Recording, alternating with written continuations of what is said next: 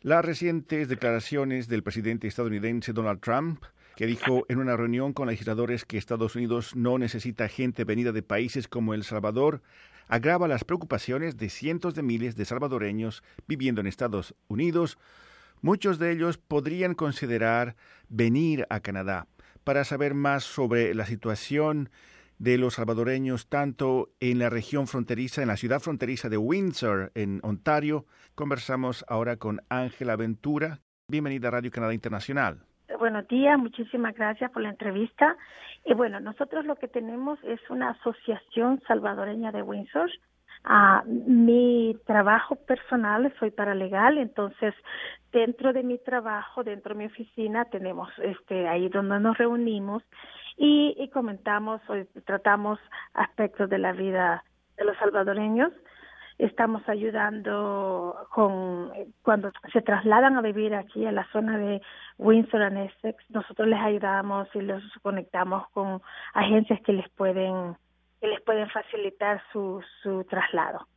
En este momento, con respecto a los salvadoreños que han perdido el TPS y posiblemente los salvadoreños que van a perder el DACA, todo es, es, una gran cantidad de personas que tenemos en los Estados Unidos.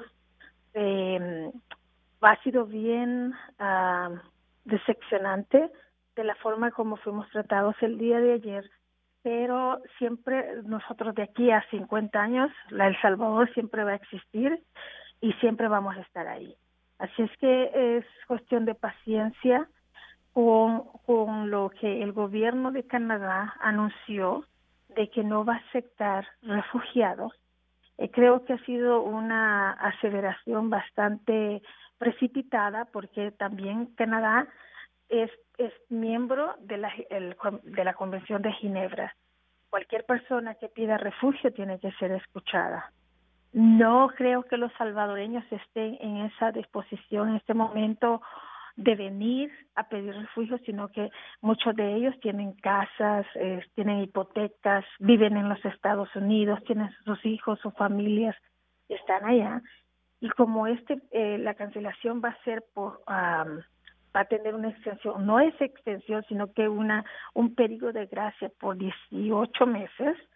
Entonces, eh, por el momento, lo que hemos recibido son bastantes llamadas de salvadoreños que quieren venir a vivir aquí a Canadá, pero en una forma legal, no como el grupo de, de, refugiados haitianos que llegaron acá.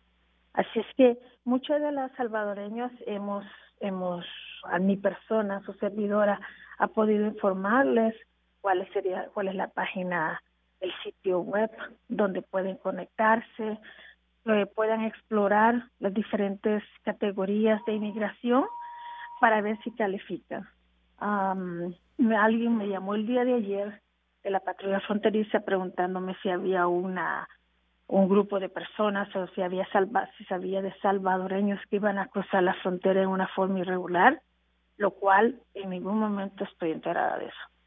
Y ni ahora por la mañana hubo una entrevista de radio y también una muchacha que vive, que trabaja y vive en Los Ángeles, otra que vive en Washington, que atienden salvadoreños, así como otras nacionalidades de latinoamericanos, también están enteradas de que los salvadoreños quieren venir. El TPS fue una protección que le dieron a los a nuestros compatriotas después de los dos terremotos en el año 2001. O sea que han pasado casi 17 años que estos, estas personas viven en los Estados Unidos y posiblemente un poco más. Eh, con esto quiero indicarles de que hablan el idioma, se han, eh, se han capacitado, han trabajado dentro de sus, lo que han estudiado. Entonces hay varias maneras de que ellos puedan venir. Desde la forma como yo estaba ah, conversando, eh, las primeras ah, entrevistas, entrevistas que me hicieron fue de que podían venir bajo la, eh, la categoría de clase económica, que es profesionales, este, personas con una, una ocupación, eh, con empresarios, pequeña empresa, y también podríamos, se podría que el gobierno considerara la reunificación familiar. En Radio Canadá Internacional estamos en conversación con Ángela Ventura de la Asociación de Salvadoreños en Windsor. ¿Podría explicarnos cómo afecta a los salvadoreños, sobre todo a los refugiados, el acuerdo firmado entre Estados Unidos y Canadá sobre el tercer país seguro?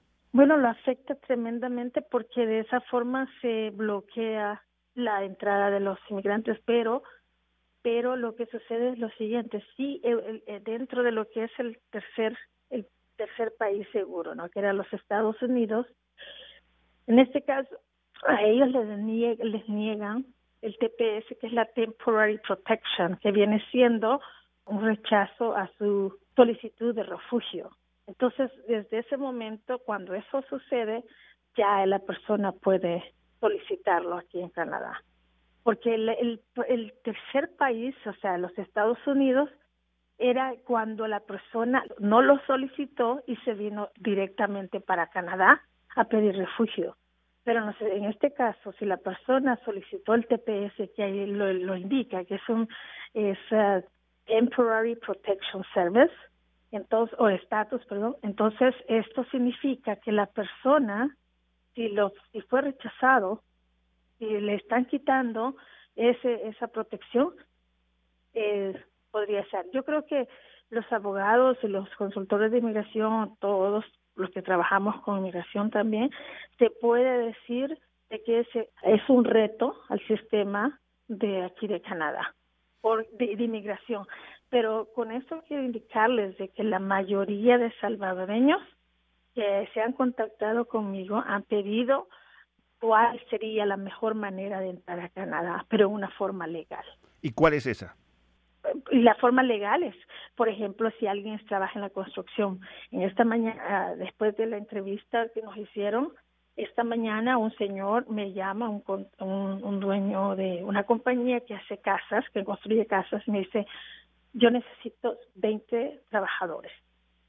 Yo estoy dispuesto, porque es en la provincia de Ontario, perdón, la provincia de Ontario tiene lo que le llaman el um, Nominee Program, el programa de nominación de la provincia de Ontario, se ha bajado un poco en los estándares que pedía antes y ahora están pidiendo trabajadores de la construcción, trabajadores de agricultura, pero sí solicitan el, el bachillerato, el título de bachillerato, o sea, high school diploma, el inglés, no a nivel como que si fuera a trabajar en una oficina, pero si necesitan el inglés, tiene que pasarlo, el examen, y también que tenga dos años de experiencia dentro de estas, de estas áreas, la construcción, la agricultura, la las, lo que le llaman los invernaderos, para que puedan quedarse acá. Si la, si la provincia los acepta, entonces la, el gobierno federal pues lo, ahí ellos pueden solicitarlo, la residencia, y entonces pueden quedarse en Canadá como residentes permanentes.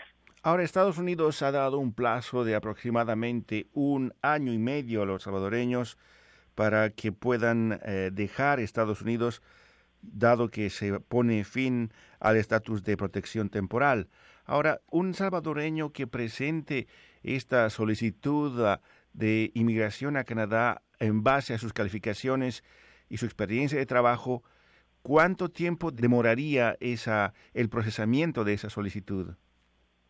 Bueno, estuve en una conferencia de la Sociedad de, uh, de Law Society of Ontario, uh, de la Sociedad de, Profesionales Legales de la provincia de Ontario, en noviembre y según los oficiales de inmigración, los que estaban de los de la provincia de Ontario, la encargada del programa dijo que se tardaba desde el momento que se presenta la solicitud para la provincia, para el programa de nominación, se tarda siete días. Digamos que en los siete días, pongámosle un mes y después de eso, si hay una oferta de trabajo, ya son seis, según el gobierno federal, son siete meses.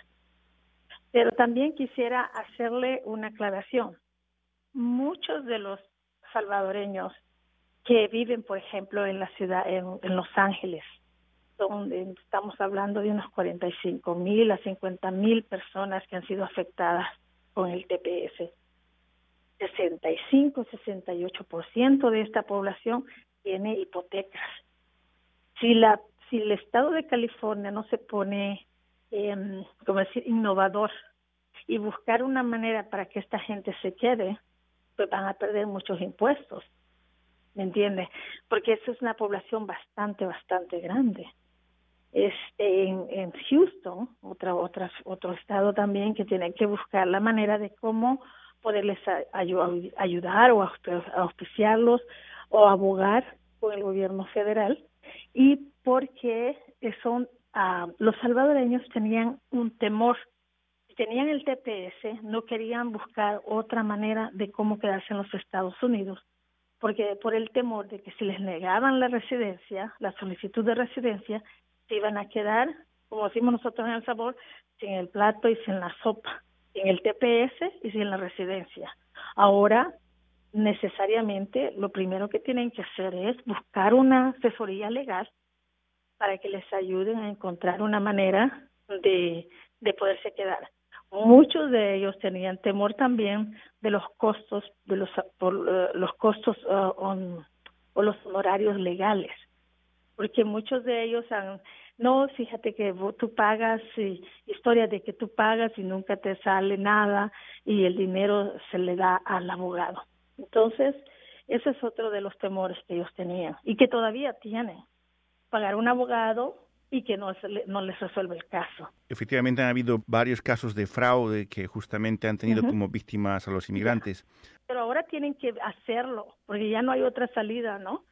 Entonces ah. ahora es esto o nada. Ángela Ventura, quien eh, trabaja en el área legal en Windsor y hace parte de la Asociación de Salvadoreños en esa ciudad limítrofe con Estados Unidos porque se cruza el puente y uno acaba en Detroit.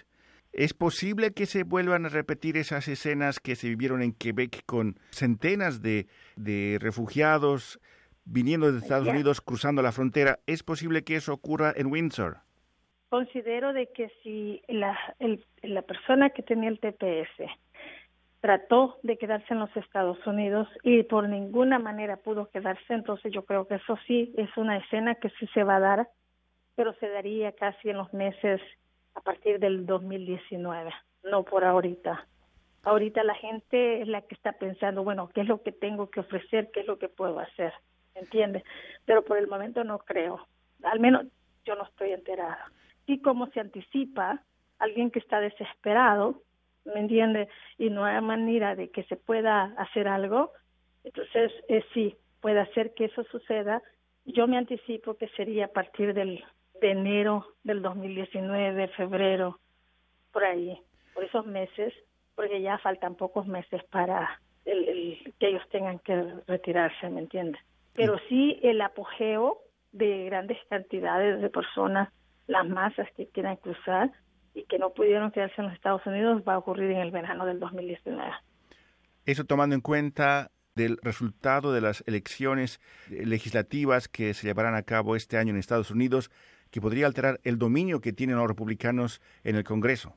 Sí, sí una de las cosas que el día de ayer, no sé si usted vio cómo era la reunión de inmigración, la posición del cuerpo, si alguien solamente bajó el, la, el volumen al televisor y usted ve la actitud del señor presidente, ve los congresistas, se verán como unos niños pidiéndole al papá que por favor los escuchara. Usted le pone el audio, entonces ya empieza otra situación. Pero si solamente usted baja el volumen, lo pone en mute, o sea, lo, lo, le quita el volumen a su, tele, a su televisor, usted podía observar una persona que tenía el poder, o sea, que el sartén por el mango. Quería deberían negociar DACA, que son 800 mil jóvenes que han estudiado, se han preparado, tienen buenísimos trabajos. Y él decía, bueno, si no va el DACA, no va el muro. Si no me dan el muro, no, no apruebo a DACA. Y bueno, lamentablemente no lo aprobó.